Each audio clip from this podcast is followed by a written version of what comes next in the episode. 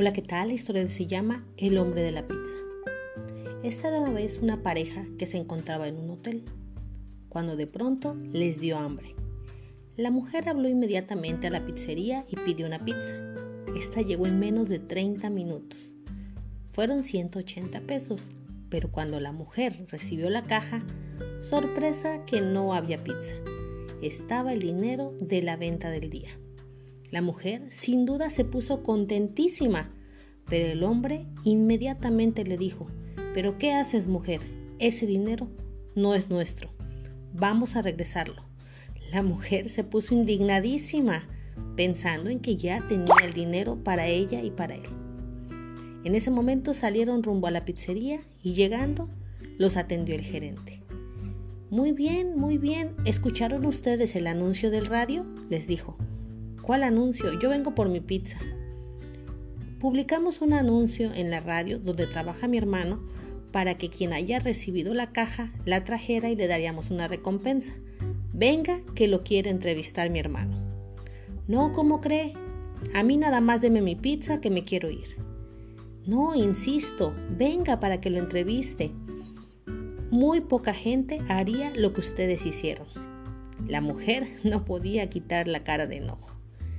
A lo que el hombre le dijo al gerente de la pizzería, amigo, venga, venga para acá. Y se lo llevó a un rinconcito.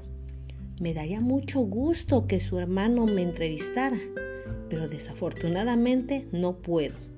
La mujer con la que estoy no es mi esposa.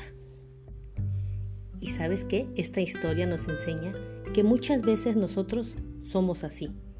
Alardeamos de honestidad, serenidad, paciencia y en general de ser buenas personas.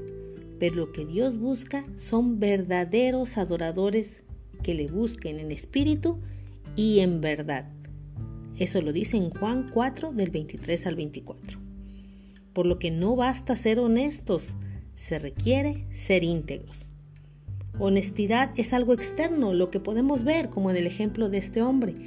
Todo mundo se dio cuenta de su honestidad, pero en el fondo solo él sabía lo que traía a cuestas. Integridad es aquello que es interno, que solo Dios y tú conocen. Que en este caso también el gerente de la pizzería se enteró que este hombre era muy honesto, pero no era íntegro.